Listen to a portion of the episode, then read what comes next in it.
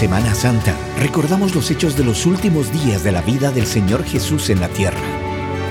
Te invitamos a revivir cada día de esa semana y meditar sobre el significado de cada uno de esos eventos.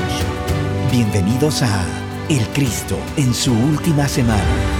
Devocionales diarios junto al pastor Miguel Núñez.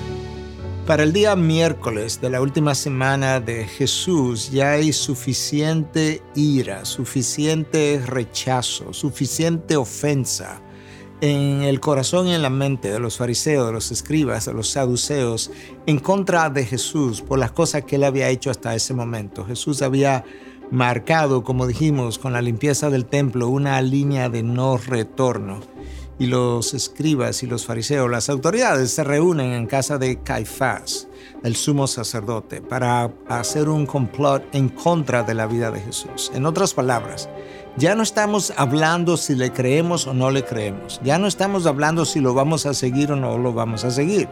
Ya la, la, idea de aquí en adelante es cómo es que lo vamos a matar. Este hombre no puede continuar en medio nuestro. Tenemos que quitarlo de medio de la nación. Y ellos se proponen entonces a finalmente eliminar su vida. En realidad, eh, ellos querían hacer eso, pero había mucho temor en medio de ellos también al mismo tiempo, porque era, era el tiempo de, la celebración de la Pascua y la fiesta de los panes sin levadura ah, seguiría después, y había mucha gente que había venido de múltiples lugares, y ellos temían la popularidad de Jesús. Entonces pensaron, vamos a hacer esto, pero después que pasen las fiestas. No, podemos, no podemos tomarnos el chance, el riesgo de que la gente quiera apoyar y se voltee en contra nuestra. De manera que eso era como parte del plan. Pero de que habían decidido quitarle su vida, ya de eso no queda la menor duda. Y sobre todo con lo que pasa el miércoles, porque Jesús ese, aprovechó ese día, mitad de semana, para acabar de confrontarlos y le llama de una forma categórica hipócritas y en un momento dado pronuncia ocho ayes en contra de ellos. Ay de ustedes, escribas y fariseos. Y, entre esas cosas que les dijo, ustedes, ustedes cierran el camino a la gente para entrar al reino de los cielos, porque ustedes no lo dejan entrar, pero ustedes tampoco entran. Y en otro momento dado le dice, ay de ustedes, porque ustedes no son más que ciegos guiando a ciegos.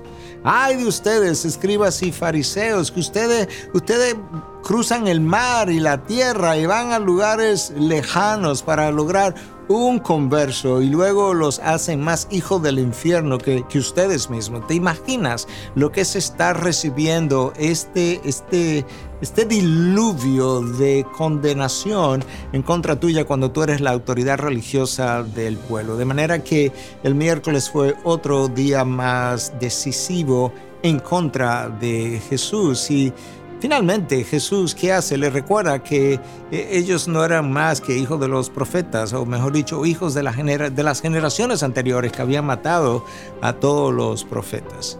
Y entonces él se aproxima al Monte de los Olivos y allí entonces tiene un largo discurso conocido como el discurso del Monte de los Olivos, donde él predice el futuro y comienza a hablar acerca del tiempo del fin.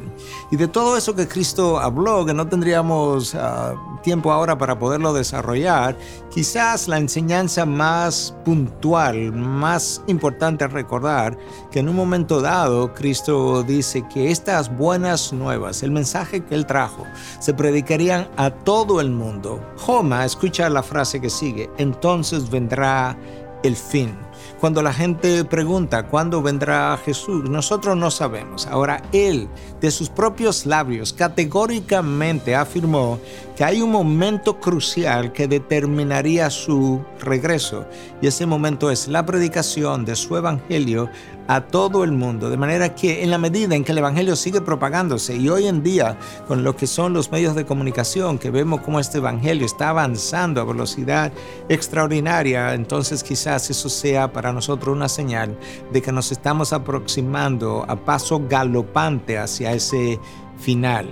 La pregunta que entonces queda para nosotros, ¿verdad? ¿Vamos a continuar viviendo nuestra vida de una manera superficial, como si el ahora continuaría para siempre? ¿O vamos a reflexionar, hacer una pausa y decir, la vida es mucho más allá de lo que hasta ahora yo había concebido? Y yo tengo que recordar, sobre todo si tú eres hijo de Dios, que la hora cuenta para siempre. Lo que hagas hoy no tendrá, tendrá un impacto en el mañana, pero lo que no hagas hoy no podrás hacerlo mañana porque el día de hoy ya terminó. De manera que, que esta semana que está culminando, que estamos como a mitad de ella, te sirva para tú pensar de qué forma en lo adelante tú puedes profundizar tu relación con Dios, porque en este día precisamente, en, el, en un día como hoy, miércoles, Jesús le recuerda el más grande de los mandamientos. Amarás al Señor tu Dios con toda tu alma, con toda tu mente, con toda tu fuerza, con todo lo que tú eres y al prójimo como a ti mismo. ¿Amas a Dios de esa manera? ¿Amas a Cristo de esa manera? ¿Amas el Mesías de esa manera? Pues que tu vida lo refleje.